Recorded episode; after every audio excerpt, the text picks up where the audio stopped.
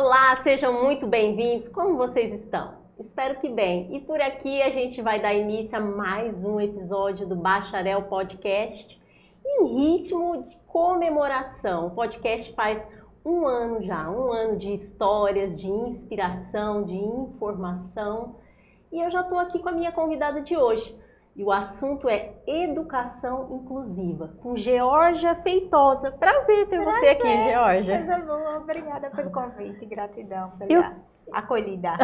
eu que agradeço você ter aceitado o meu convite para esse assunto de inclusão, né? Um assunto importante. Educação inclusiva. Você é psicopedagoga, né? Isso. Tem uma pós-graduação, né? Isso, eu sou graduada em pedagogia, em sociologia e especialista em psicopedagogia. Também tenho mestrado em educação e andei pesquisando um pouco aí sobre desenvolvimento infantil, aprendizagens e ensinagem, que é algo que as pessoas não falam muito. É. E você faz esse trabalho direcionado com as crianças especiais, né? É. Crianças especiais todas somos, são, né? Isso, é. É importante a gente as trazer à luz as né? nomenclaturas, é. né? São crianças em condições específicas, né? E aí a condição ela precisa ser dita, então se a criança é cega, ela é cega, é uma criança que tem cegueira. Se a criança tem autismo, é uma criança que tem autismo. Não é uma criança autista quando diz, ah, ele é autista. Não, ele tem autismo. É, ele tem síndrome de Down ou trissomia do cromossomo 21. Então, tem as especificidades aí, né? Então, são crianças com condições específicas, das quais se requer um pouco um olhar diferenciado, né? A atenção, as adaptações, as adequações e as flexibilizações, que são três coisas parecidas, mas são completamente diferentes, né? É, e, e aqui a gente vai aprender tudo com vamos, você, né? E eu quero te deixar à vontade aí para você ir compartilhando, desenvolvendo, né? Porque você também tem um filho, um filho, uma né? Filha. Uma filha autista, né? É uma filha que tem autismo, Jasmine. E ela tem nove anos, está no terceiro ano, né? Bem desenrolada, mas teve um período aí bem desafiador que se pediu uma equipe multidisciplinar para que ela fizesse o acompanhamento.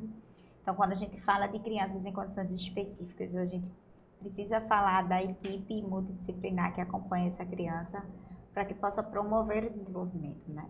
Nós temos aí alguns campos no desenvolvimento. A gente tem o desenvolvimento motor, a gente tem o desenvolvimento afetivo, a gente tem o desenvolvimento comunicacional, que é a fala, a comunicação da criança.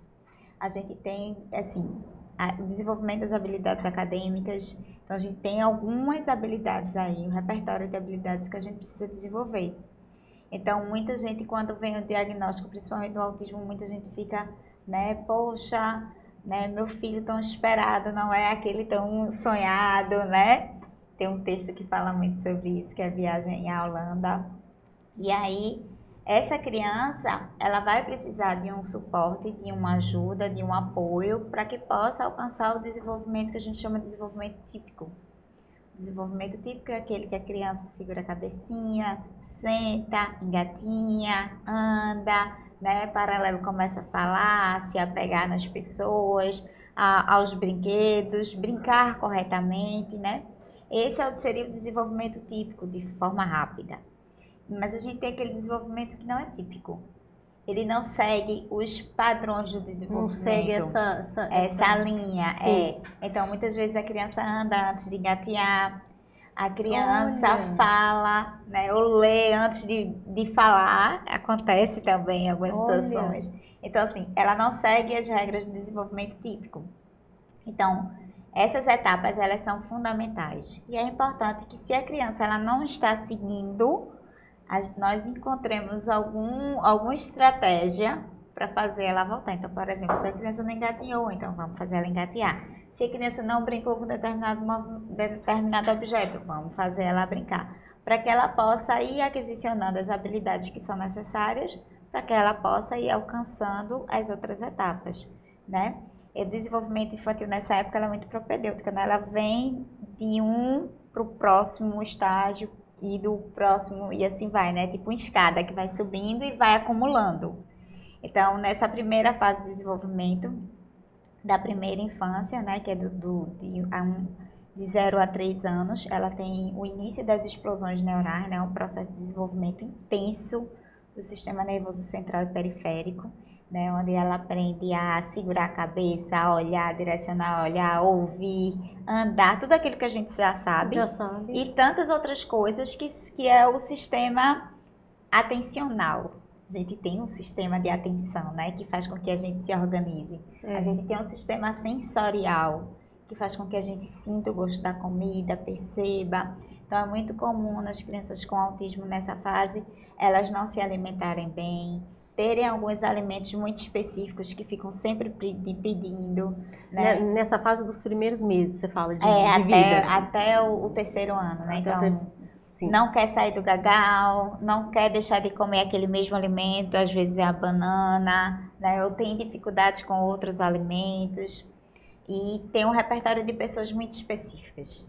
Então ele ou só conhece, reconhece os pais, por exemplo, e não reconhece mais ninguém, ou ele tem um outro movimento que é pouco falado, mas que é muito importante, que ele confunde as pessoas. Então, às vezes, já aconteceu com Jasmine, a gente tá no shopping, ela vê uma pessoa que tava com a roupa filha. parecida com a minha, ela foi e abraçou. Aí depois que ela abraçou, que ela olhou, aí olhou pra, pra, pra moça que tinha abraçado, a moça colheu, abraçou ela amorosamente. Aí ela, você não é minha mãe, sabe? Aí ela não falava ainda, é. mas ela tipo olhou e não reconheceu, aí desceu e veio me procurar. Então, é a organização desse sistema sensorial, né? Muita gente diz assim, ah, o autista, ele, ele em geral tem algum outro acometimento, e não necessariamente. Não necessariamente é sempre muito inteligente, porque é um mito, e não necessariamente tem algum acometimento, alguma doença mental, né, que era chamada anteriormente uma deficiência intelectual associada. O, o, autismo ele tem vários tipos, como é? Vários tipos. Pelo CID, né, que é a Organização das Doenças, ele tem três níveis. O nível Sim. de suporte 1, um, nível de suporte 2 e nível de suporte 3. Nível de suporte 1 um é aquela criança que precisa, em geral, de pouco suporte.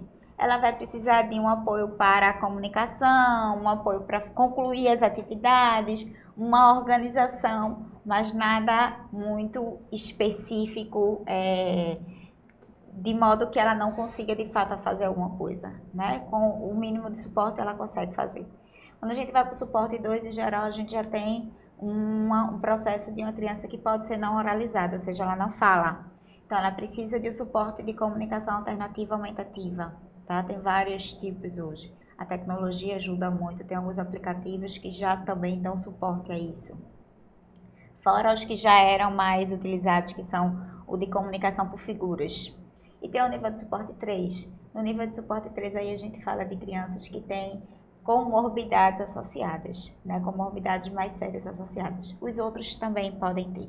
Mas quando a gente fala de um suporte 3, a gente fala de crianças que podem ter tido uma paralisia cerebral e em decorrência é, ter autismo, ter outras, outras é situações. É o grau mais é um grau que a gente poderia chamar de maior, é, de maior comprometimento. Porque aí são crianças que não fazem nada só que não são moralizadas, que não têm o um mínimo de autonomia. Né? Com o corpo, com, o corpo, com, a mente. com as relações, com Sim. a alimentação, com a higiene. Né? Aí vai ser aquela criança que vai virar um adulto, que vai estar que vai sempre, de, um de repente, cuidador. usando fralda. É... é... mas aí depende do grupo multidisciplinar que esteja acompanhando. Né? Pra, Esses ir... avanços podem ir acontecendo, acontecendo, em outros momentos, que é um mito também de dizer assim, ah, só resolve enquanto é criança. Primeiro, não só resolve. Segundo, a gente tem desenvolvimento humano. Nós nos desenvolvemos durante, ao, ao longo de toda a nossa existência. Então, é importante que os adolescentes procurem ajuda, os adultos procurem ajuda, né? E que insistam nisso. Porque aí a gente tem o acesso, a permanência e a manutenção. Né? Então, quando a gente fala tanto do acesso a, ao grupo terapêutico multidisciplinar como o acesso à escola, a gente fala dentro desses três campos: o acesso, a garantia da permanência e a manutenção dessa permanência para que de fato seja efetivada. Entendi. Quando você começou a sua especialização, escolheu a sua faculdade, você já tinha tido a sua filha? Então, eu sou professora da rede municipal desde 2007. Sim. E atuo desde 2002. Então tem uma caminhadazinha Tem uma aí, boa né? caminhada. E em 2011 eu participei do projeto de implementação das salas do AE na escola onde eu trabalhava, que é a sala de atendimento educacional especializado. A sala de recursos multifuncionais. Então, essa sala é garantida por lei e obrigatoriamente as escolas núcleo precisam ter. E a escola que eu trabalhava foi contemplada e eu fiz a elaboração do projeto da implementação, a aquisição dos materiais, do processo e me apaixonei Se apaixonou por dois- esse universo das por né? esse universo. Foi em 2011. Em 2013 eu engravidei. E não, em 2012 eu engravidei. Em 2013, quando ela estava com um ano, eu tentei a seleção do mestrado. E aí eu disse, mesmo se eu não passar no mestrado, eu vou fazer psicopedagogia. Na época não se falava muito, não tinha saído a resolução das pessoas que eram autorizadas a trabalhar. Porque eu disse, eu vou trabalhar na sala de recursos multifuncional. Alguma sala aí eu vou trabalhar. E aí eu comecei a fazer a especialização em psicopedagogia. Você Em já 2000, estava com ela nos eu já braços. estava já com era- ela nos braços já e ela já dava sinais de um desenvolvimento não típico. Então eu não entendia muito bem o que estava acontecendo porque eu conhecia o autismo, conhecia algumas algumas, mas assim, era tudo muito Vago. muito vago, muito solto, as pessoas não tinham informação de fato, né? Eu levei para vários profissionais e alguns diziam assim, Jorge, espera um pouquinho, porque o desenvolvimento é muito individual e cada criança ela vai ter um tempo diferente. Então espera mais um pouquinho, investiga mais um pouquinho e levei para outro, não, Jorge, não tem, ela tem isso, tem isso, tem isso. E aí uma, uma professora minha, com a qual eu tenho muito carinho, o disse assim, Jorge, tem sete coisas, quatro ela está em alerta. Então é bom que. E aí eu comecei a pesquisar, eu já estava no mestrado, e aí eu comecei a pesquisar muito sobre isso. Né? O que de fato é ou não. Você falou sete coisas. Quais são essas sete coisas que, né? É, Para as pessoas se atentarem, os pais. As coisas que chamavam a atenção nela era não apontava, ela não, Não não, apontar. Ah, sim, de Apontar. apontar. O Ah, apontar é de fundamental. quando quer as coisas, de né? quando quer as coisas, Sim. né? A comunicação dela era direta. Ela tinha uma hiperatividade, ela tinha alguns movimentos repetitivos, mas muito poucos. Ela tinha, é, ela não era oralizada e ela tinha alguns mantras que a gente chama, né? Que é a repetição de sílabas muito específicas, como por exemplo, gli, gli, gli, gli, que pensa que tá chamando mamãe, não tá. São alguns mantras, né? E aí é interessante que cada criança tem um. Que faz parte dessa oratória do, dessa oralização, ora, dessa desse desafio no desenvolvimento da, da oralização, é. Que pode ser por conta de uma dispraxia Dispraxia é quando o, a mente pensa, mas a boca, não, o aparelho Não- fonador não não, acompanha. É. Vamos pensar naquelas crianças que ainda não falam R, plato, branco, né? Ah, o do sim, cascão, sim, né? Sim, do Então, assim, cascão. Mas o Cascão já é mais. já, já puxa aí para uma dislalia, mas a gente tem é, crianças que têm essa dificuldade. Não sei se você. Ah, vai acontecer comigo daqui a pouco, porque eu começo a falar daqui a pouco eu me enrolo, blá, blá, blá, blá, Ah. né? É, é, o aparelho fonador não, não a- acompanha É, talvez a rapidez do cérebro, né? exatamente Sim, dos sim. pensamentos. E aí ela, ela apresentava essas situações, né? Ela não tinha uma atenção compartilhada muito bem focada. O que é atenção compartilhada? É a gente está conversando aqui e ao mesmo tempo você está ajeitando o cabelo, você está me ouvindo. Então, essa coisa de a gente fazer duas, três coisas. Fazer várias coisas. assim. Exatamente, é uma atenção compartilhada. E aí, o que foi mais desafiador é que ela começava a falar e ela parava. Teve muitos desafios na alimentação, na transição inicial, né, para do peito para a mamadeira, da mamadeira para as outras comidas, né? Não saía do peito. Ela ficou no peito. Ficou. Aí depois eu voltei a trabalhar, aí depois ela parou assim. Tipo, não quero mais. Parou e pronto. Nem lembrava que tinha, que tinha peito.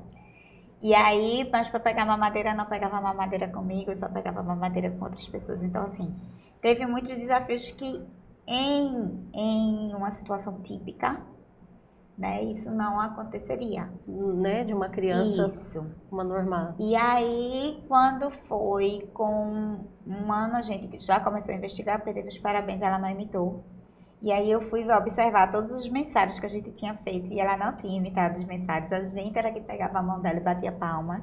Mas em geral a criança já imita e ela É. nem tinha imitação ou espelhamento. O espelhamento é quando a gente imita na hora. Sim. E a imitação é quando a gente guarda na memória aquilo e reproduz depois. Então, esses processos começaram a chamar muita atenção.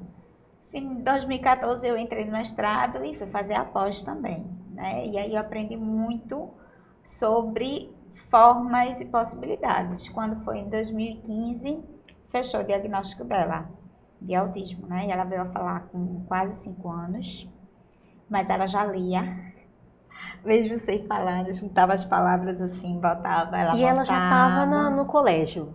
E ela já estava no colégio, sim. E Hum. estava com o grupo terapêutico, acompanhando. Já O grupo acompanhando. terapêutico multidisciplinar tinha um fonoaudiólogo, um terapeuta ocupacional que tem uma especialização em eh, integração sensorial, com psicomotricista, com psicopedagogo e com psicólogo infantil. Tudo isso separado, Tudo isso organiza- Ah, organizado, mas separado daquele colégio. separado do colégio, sim. Porque aí Que ela aí fica no contraturno, É a né? necessidade que os pais têm de ir acionando esses profissionais para a evolução. Exatamente. Lembrando que com quatro anos, uma criança ela precisa estar na escola legalmente. Caso contrário, os pais podem ser responsabilizados judicialmente. E aí é onde começam outros desafios dos pais, né? Que é acerca dessa inserção da criança na escola. Sim. Porque há todo, todos os desafios que não é que o autismo traz, mas é que cada criança individualmente ela traz. E quando a criança ela tem uma condição específica, precisa sim repensar essa escola, precisa repensar essa sala de aula, precisa repensar essa forma de ver as crianças, porque nós temos um- um- uma herança em que todos no grupo da escola precisam ser tratados do mesmo jeito, tem que aprender as mesmas coisas, tem que dar o mesmo Tem que ir resultado. até no mesmo ritmo. A prova É. é, igual para todo mundo, É. né? Então, assim, a gente ainda precisa refletir muito e caminhar muito sobre isso. Mas é, a criança ela precisa estar na escola, é fato. Porque a escola ela não tem hoje a função. Eu fui, eu fui pensar qual era a função da escola e eu fiquei sem resposta. Mas a gente tem várias, né? E eu acho que as duas principais, a primeira é ensinar às gerações o conhecimento que foi É, acumulado ao longo da história da humanidade, né? Essa transmissão de conhecimento. é. E por outro lado, as funções socializadoras e afetivas. As crianças aprendem umas com as outras muitas vezes muito mais do que com os professores. Então, nesse movimento de troca com as crianças, entre as próprias crianças, aprende as crianças que têm um desenvolvimento típico e as crianças que não têm. Que também existe um outro termo, né? Neurodivergentes e, e as crianças neurodiversas. Então, assim, a gente tem essa necessidade de que, sim, a criança esteja na escola junto de outras crianças para que elas possam aprender. Todo mundo aprende, né? Coisas diferentes, potenciais diferentes, possibilidades É. diferentes, mas todo mundo aprende. E deixa eu te falar, consegue detectar o autismo antes do nascimento? Não. Não. Nem a síndrome de Down. A síndrome de Down, sim. Dá para detectar. É, a síndrome de Down, nos três meses a gente faz um, um, um exame que é chamado de translucência nucal, que é justamente para ver o líquido que tem na nuca. E esse- a quantidade desse líquido, ele já enuncia algumas situações. Sim. E aí, quando esse líquido chama a atenção, os médicos, em geral, passam outros exames, né, da recolhimento do líquido amniótico para ver o DNA, fazer um- uma leitura genética e assim organizar as diversas possibilidades, porque essa translucência nucal ela anuncia não só a trissomia do cromossomo 21, mas outras trissomias, outras diferenças genéticas. É porque no nascimento é que eles têm a síndrome de Down, eles têm aquela aparência, né? Já Tem meio padrão, é, é, é, o fenótipo. que no nascimento ali dá para perceber, né? Há algumas Alguns vezes. que, é, algumas mães que não descobriram. Já ouvi os dois lados. Muito, a grande maioria não descobre na gravidez, descobre pós. Em geral, porque tem alguma comorbidade e aí quando a criança nasce precisa passar por alguma outra intervenção. Tem algumas comorbidades que são muito comuns na síndrome de Down. A principal é a comorbidade, comorbidade cardíaca. Então, quando a criança nasce, é preciso fazer algum procedimento para organizar é, a, o sistema cardiovascular. Já é, outras síndromes que também podem ser investigadas é, vai, vão nessa pesquisa, mas eu ia falar de crianças que nasceram, os médicos suspeitaram, mas não eram. Então, ah, tem, tem, isso também. A gente tem os dois lados, né? Porque o fenótipo, ele é, é claro, mas como um bebê ainda está muito no processo de eminência, né? A gente ainda vai ter mais uns dois meses aí pela frente, que é chamado hoje de esterogestação, que é onde a criança ainda vai adquirir ainda muita coisa. Então, a gente precisa ter tranquilidade.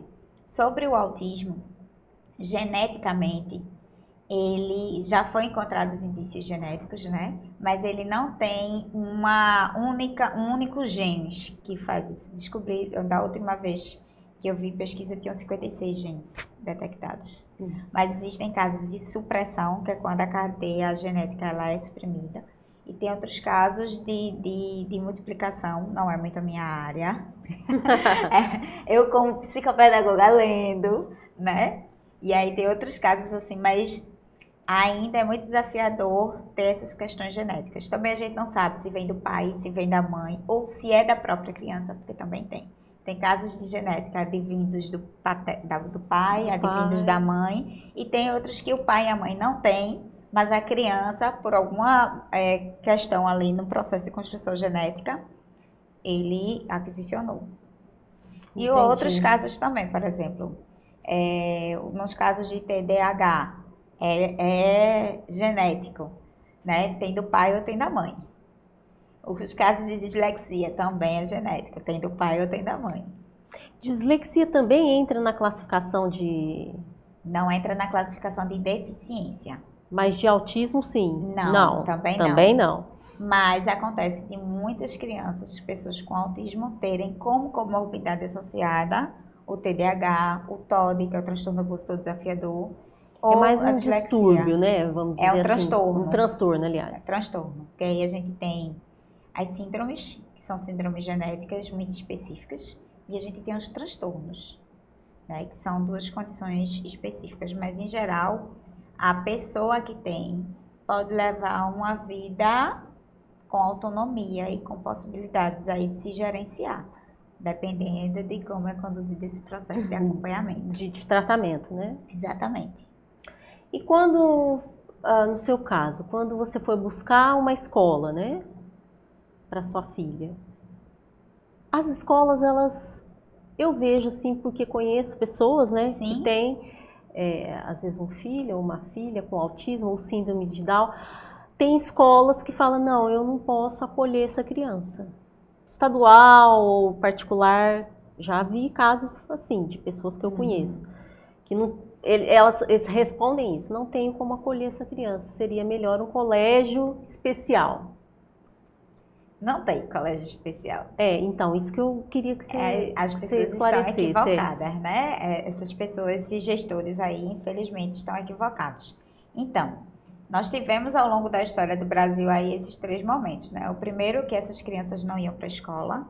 Então, ainda é muito comum a gente ver pais e mães dizerem assim, ah, mas na minha época não tinha. É. Né? Não é. tinham porque, determinado período, eles eram completamente à parte, tá? Depois eles começaram a ter direito a ir para a escola, mas eram escolas também à parte, que é o processo de segregação, né? Ele de tá ali, de, de mas... fazer uma separação, né? Exatamente. Tá numa escola, mas é uma escola especial, tá numa sala, mas é uma sala especial. E posteriormente a gente vem na inclusão total. Inclusão total é todo mundo junto. Por que essa inclusão total? Muita gente pergunta, né? Porque o Brasil é signatário de acordos internacionais. Então, nesses acordos internacionais, nessas conferências que pensam a educação, que a gente vê o lema Educação para Todos, né? Então, esses, quando chegaram aqui, né, na, na, no processo da construção da Constituição de 88, se tornou parâmetro fundamental a inclusão. Então, o primeiro documento norteador que baseia é a, a Constituição Federal. Posteriormente, a gente, nós vamos ter outros conjuntos legais e aí a gente chega no processo de inclusão total que a gente tem as, as regras, a gente tem as salas de recursos multifuncionais instaladas nas escolas ou em processo de e essa organização desse espaço para que sejam de aprendizados para todos. Né? Então, por lei, todo colégio, seja ele estadual, né, é, particular, tem que acolher essa criança. Tem que receber essa criança e tem que garantir o acesso, a permanência e a aprendizagem. Porque muitos fazem, não, eu matriculo. Mas a criança não aprende. E aí tem várias situações desafiadoras aí.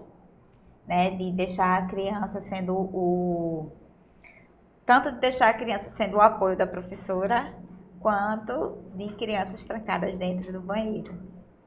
Né? Eu conheço uma história muito próxima de uma criança com, É de, sé- que é hoje isso? é adolescente. sério mesmo é isso? sério, Numa... E um adolescente. A hoje- escola hoje Trancou, a trancou criança. ela dentro do banheiro. Também a gente vê casos de a- a- o, o autismo, né? Ele tem o, o shutdown, que ele se desorganiza. E aí, quando ele se desorganiza, em geral, ele fica agressivo, agressivo mas ele não está agressivo com você ou com o objeto. Ele está desorganizado nas Na sensações essência. sensoriais dele. Na- na- na- ali na, essência exato. dele. Não é, não é essência, é assim. Tipo, me diz alguma coisa que tu tem agonia. Que te dá agonia, assim. A dá- barata. Pronto, uma barata. Então imagine que você tá com uma barata andando no seu corpo. Ah, Entendeu? Entendi. São muitas sensações e você se Sensações- desorganiza e você não consegue se regular e dizer, não, eu sou um adulto e eu vou tirar essa barata aqui, eu vou dar destino a ela. Sabe? é assim, até mesmo ansiedade, que são, né? A gente Exatamente. lida com isso, né? Porque, Exatamente. assim, eu, eu tenho um pouco de ansiedade, me sinto ansiosa para algumas coisas, então a gente, né? Isso. A gente também lida com isso, que é mais ou menos, talvez não é no mesmo grau, né? Sim. Mas só para fazer uma comparação, tem É a ver, isso. não tem? Tem muito a ver. Uma, uma, uns desafios que uma pessoa com autismo passa é o desafio de se mapear. Então, por exemplo, eu estou aqui, eu estou sentada, eu me mapeei, eu estou confortável. Certo? Mas aí, de repente, tem uma barata aqui e eu estou sentindo aquela cosquinha, mas eu não estou identificando onde é que vem, É. tá? Então, eu vou começar a ficar desconfortável. Mas aí eu vou inicialmente parar e vou passar assim automaticamente, né? A gente fazer esse processo mental da- da- nas memórias, né? É. Essa sensação é de quê? Aí você vai, é a sensação de uma barata. Aí você já vai tomar as providências. Aí você tá se sentindo assim, eita, não almocei hoje. Não sei se já aconteceu com Ah. você. Esqueci de almoçar, passei o dia todo, Sim, aí depois exemplo. dá Ah. aquela agonia.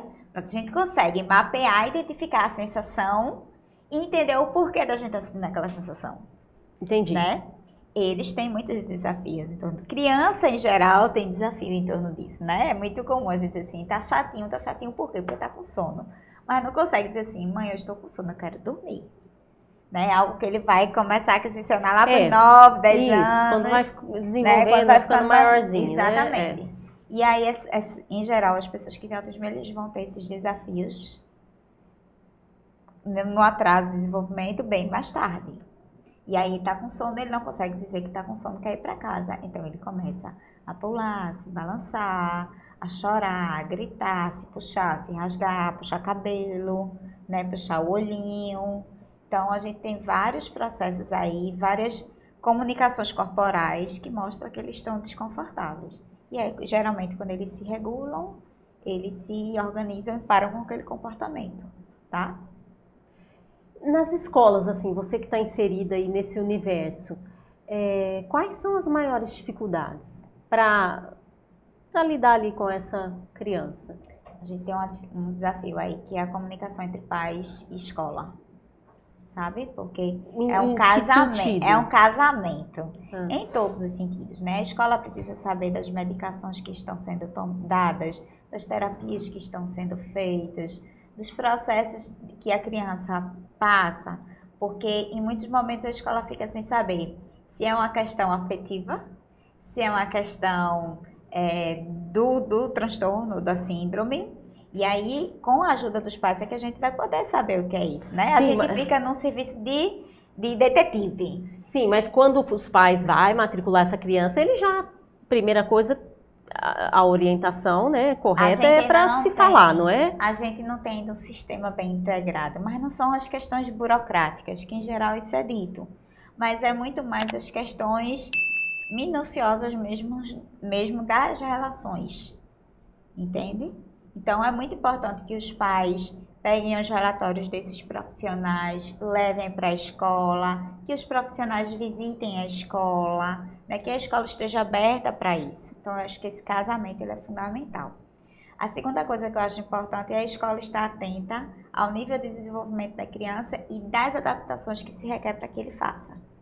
Então, por exemplo, a criança, eu conheço crianças de 4 anos que já estão alfabetizadas por um processo chamado hiperlexia.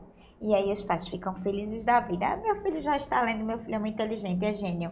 Mas talvez ele esteja ali com a dupla excepcionalidade. Ele tem a hiperlexia, mas ele também tem autismo.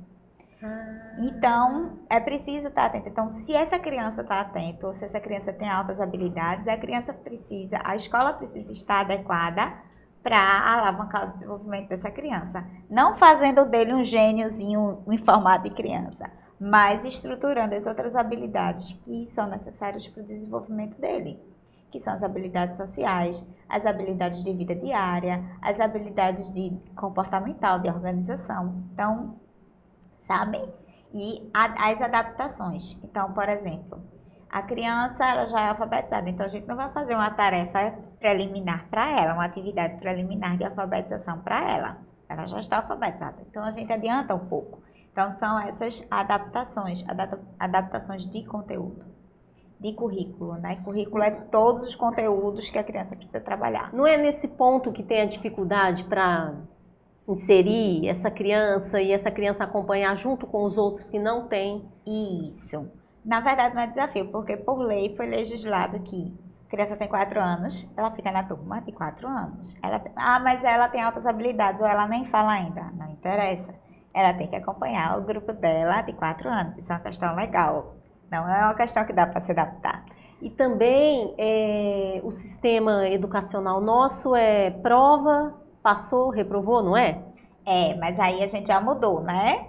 Nós mudamos os ciclos, porque ante- anteriormente nós éramos por série e era esse sistema. Sim. Hoje em dia nós somos ano ciclo e em alguns, em alguns desses anos não é possível reter. A gente não trabalha mais hoje com reprovação, Ah, vai tá. trabalhar com retenção. Mas em alguns anos, em alguns processos, não é possível mais reter. E no caso das crianças que têm deficiência ou alguma condição específica, aí é que não se retém mesmo, porque ela tem um grupo social do qual ela faz parte. Sim. Então, ela vai aprender o conteúdo, sim, mas ela também tem a manutenção das suas relações afetivas com seu grupo social escolar. Então- Então, ela segue com eles. Sim, talvez ela não absorveu tudo, mas mesmo ela assim vai aprendeu, seguindo com a é, criança mesmo que ela não tenha para um nível maior, né, Exatamente. superior. Mesmo que ela não tenha aquisicionado os conteúdos escolares daquele movimento, mas aí ela segue com a turma e vai, vai aprendendo outros processos. Ela não vai ficar eternamente na- no segundo ano Sim, Né? mas é bom você falar isso. Não né? vai, ele vai crescer. Então é importante, uma das resistências que a gente tem, que é importante a gente falar, é que a criança se torna jovem, se torna adulto. Então a gente tem que estar pensando também lá na frente. Então, uma um dos, das minhas angústias aí, quando eu não tiver mais aqui, eu acho que é a, o aperreio de todo mundo, né? Dos Das- pais, né? dos pais, né? Sobretudo, exatamente, né? E quando eu não estiver mais aqui, então tudo que eu pensei para ela e penso para os meus pacientes, para as crianças que eu acompanho é, eu preciso ensinar eles primeiro a ter autonomia. Eles precisam saber se virar só, né?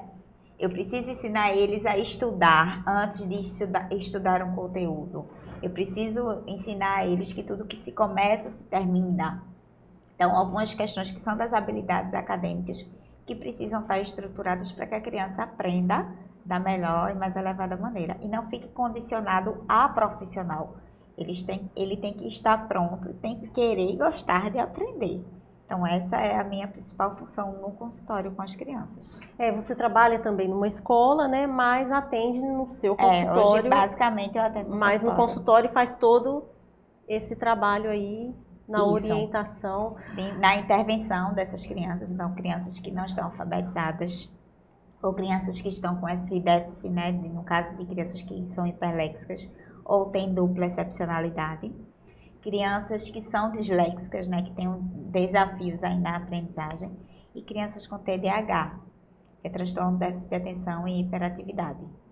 Também hoje é muito, muito comum, muito necessário a gente aprender e falar sobre, mas que a gente ainda não tem espaço para isso. Então... E você já acolhe essa criança bem a partir de que ano? Bem a novinha? Desde, desde novinha a gente começa a ensinar as habilidades acadêmicas. Quanto mais cedo, melhor. E aí, quantas vezes essa criança vai no seu consultório, vamos dizer depende, assim? Depende da demanda. Então, crianças que têm alguma condição específica, como autismo, síndrome de Down, em geral é recomendado duas ou três vezes por semana. Porque depende a gente da... tem um atendimento de 40 minutos que é estruturado para voltado para o desenvolvimento dessa criança, tá? E aí a gente trabalha ah, várias habilidades, mas sobretudo as habilidades acadêmicas. Crianças que são dislexas, que estão nesse processo de alfabetização, em geral, são duas vezes por semana. E quando é um processo de estimulação, a criança não tem déficit, é só para estimular e regular uma vez por semana. E aí, nesse processo de estimulação, eu recebo crianças a partir de dois anos. Esse trabalho que você faz é paralelo ao colégio lá, né? Que a, que a criança está inserida. É, paralelo. Paralelo, criança, ela é um conjunto de... Exatamente. A criança é matriculada na escola regular, frequenta a escola, faz todas as atividades. E a partir daí, no contraturno, ela vai para terapia.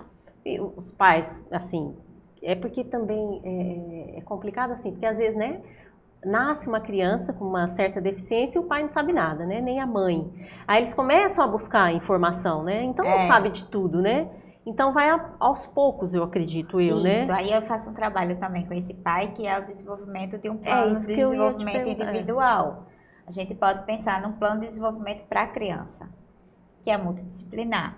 Então, a partir daí, vem outras disciplinas aí envolvidas, né, de acordo com a demanda da criança, outros outras terapeutas para que somando os trabalhos a gente possa desenvolver aquela criança. Então, é um estabelecimento de metas e essas metas vão sendo atingidas, vão sendo negociadas e a gente vai organizando de acordo com as demandas.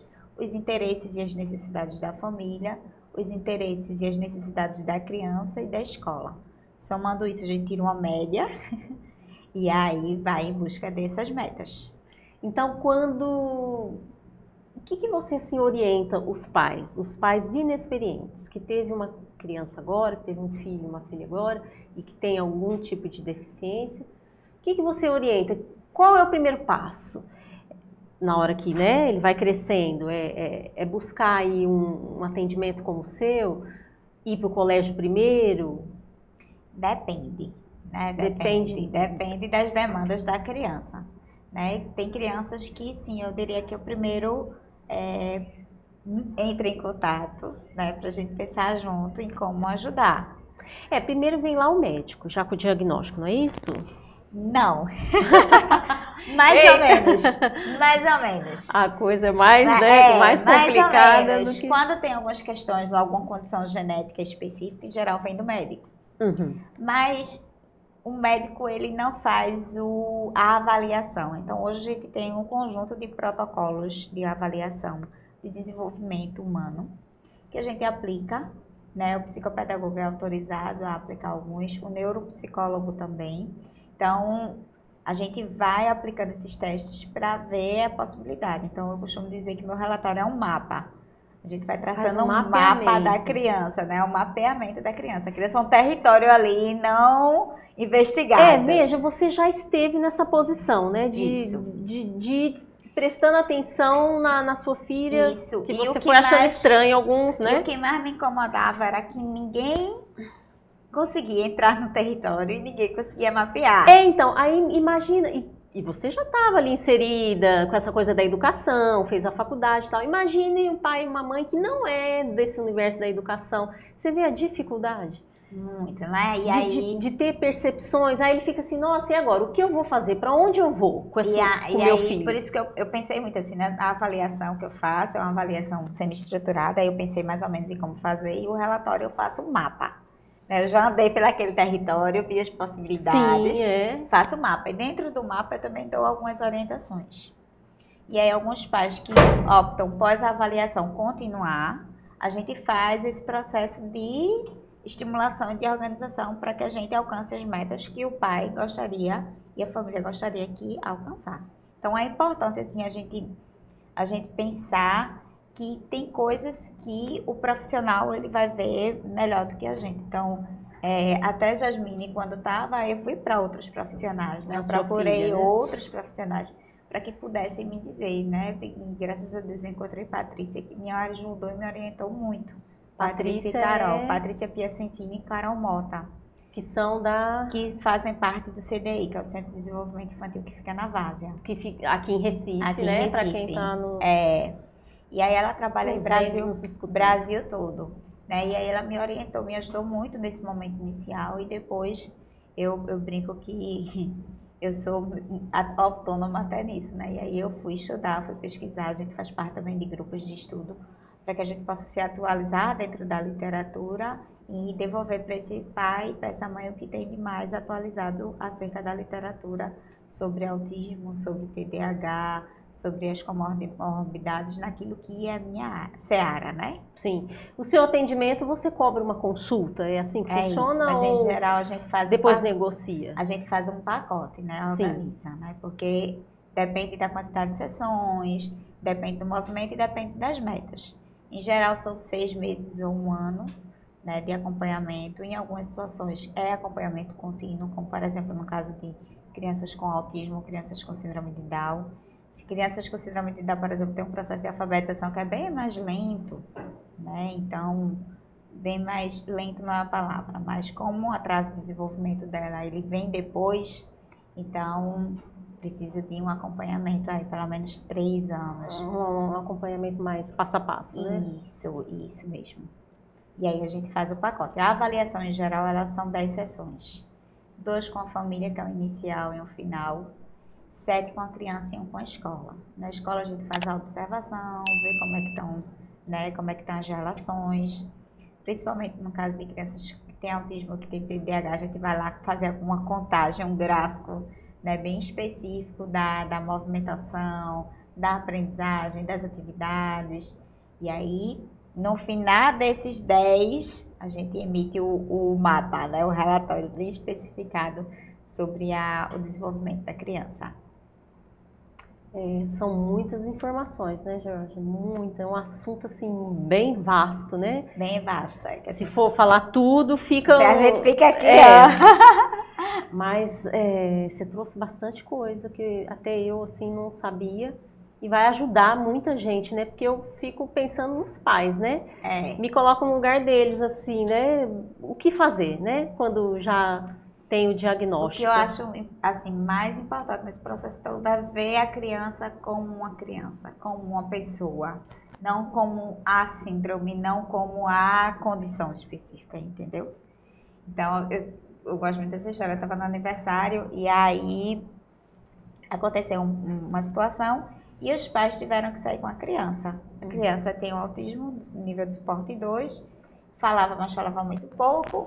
Aí ela se jogou no chão e começou a chorar. Hum. E as pessoas começaram a criar aquele pânico em volta, né? Como quem diz assim, infelizmente as pessoas não conseguem muitas vezes ter as atitudes mais adequadas, né? De respeito, de empatia é. e de compaixão. É com, tão complicado, aquele, né? Aqueles comentários, aqueles olhando as crianças aglomeradas, e eu disse. Aí eu parei assim, pensei, disse, poxa, uma criança saindo antes do parabéns. O que é que ela quer? A sacolinha. aí eu disse, espera aí, vamos ali que a gente vai resolver isso agora. Eu falei com a dona Peixe, ó me dá a sacolinha e os você tá- personalizados. Tá, é, você já tá acostumada, né? e os personalizados. Vamos aí. Aí ela foi, fez a. Aí eu cheguei pra ele, não falei nada. Falei nada com ninguém. Cheguei pra ele, se tome. Aí ele parou na hora, aí olhou pra mim, pegou a bolsinha, sacolinha e foi. Deu a mão e foi embora. Então, assim, a forma de comunicar, ela é diferente. É. Mas a gente precisa ter olhos de ver, é bíblico isso, né? Ter olhos É. de ver, ouvidos de ouvir, de É. ter atenção naquela situação. É. Pra gente entender o contexto e assim a gente poder É. intervir assertivamente, né? Porque Você acha que aí cabe também um tratamento, não digo um tratamento, não sei, uma orientação para os pais começarem a também Claro, saber lidar, claro. por, né, por isso, por uma vida toda, né? Que vai estar Isso. com essa criança, que vai crescer. Isso. Porque eu, eu falo assim, né? A gente tem uma frase assim que é muito jargão. Diagnóstico não é sentença.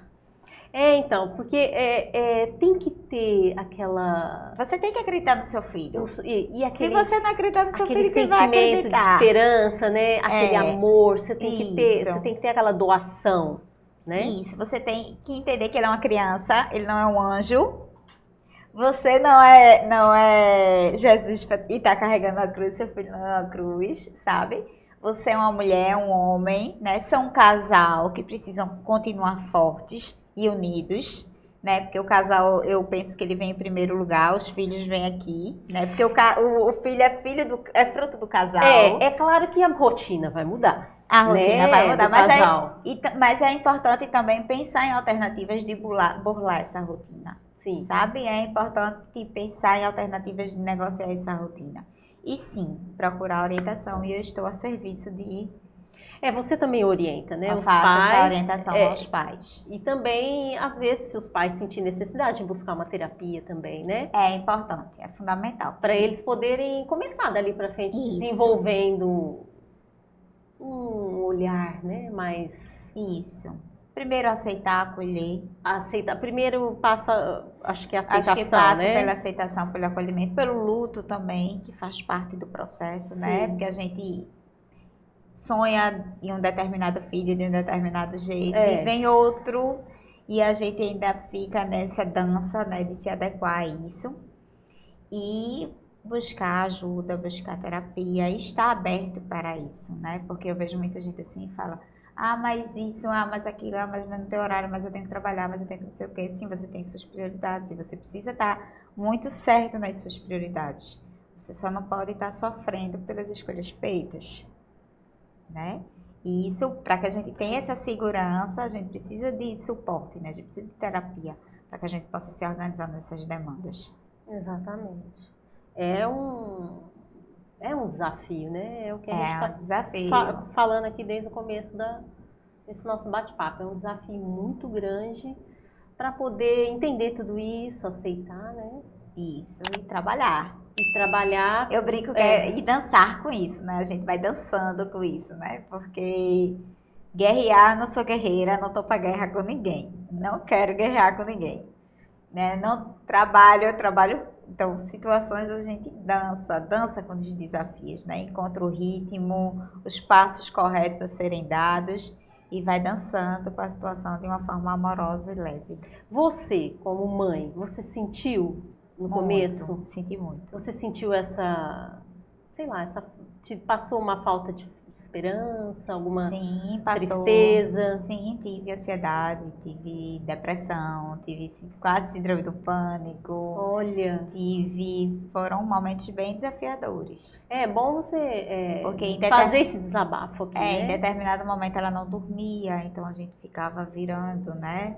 É, eu tive muitos problemas no, no relacionamento também, então, Como casal, né? como casal, né? Então, assim, foram muitas coisas que foram acontecendo muito junto em muito pouco tempo. Então, passei, então me separei, é, fiz acompanhamento, né? Fiz terapia, faço até hoje. Tem um, um grupo de. eu digo que eu tenho uma terapeuta, não, eu tenho um grupo de terapeutas que me ajudam, me, me dão suporte, Pessoas né? de profissionais De que estão ali, né? profissionais Para te entender, para te que- ajudar. que, que pensam, né? Eu estou em processo de, de, de fechar o meu diagnóstico de TDAH, que eu tenho certeza que eu tenho. TDAH. TDAH, transtorno de déficit de atenção e hiperatividade. É, vou trazer para um próximo episódio. Fechou. É. Acho que dá um é. programa todo, porque é. isso é muito mais comum e as pessoas não se compreendem. E aí, quando eu passei a trabalhar com essa hipótese de TDAH, eu comecei a me ver de outra forma e, e comecei a, a, caminhar também de outra forma. E me ajudou muito, vem me ajudando muito. É, porque às vezes a gente tem, nem sabe, né? Assim, isso. dependendo, né? É isso. Então, o autismo também é muito comum a gente ter, ter dado diagnóstico. Eu tenho três pessoas autistas adultas que eu fiz o relatório também, a avaliação, o relatório, e que aí foram, foram confirmadas. Então, é, é, esse processo que é de autoconhecimento, né, de autodesenvolvimento, que é de desenvolvimento humano, né, autoconhecimento e autodesenvolvimento. A vontade de você querer ser melhor. Exatamente. E tem mais alguma coisa assim que você queira e acha importante acrescentar aqui? Eu acho que é fundamental que os pais acreditem nos seus filhos, sabe? E acreditem em si também.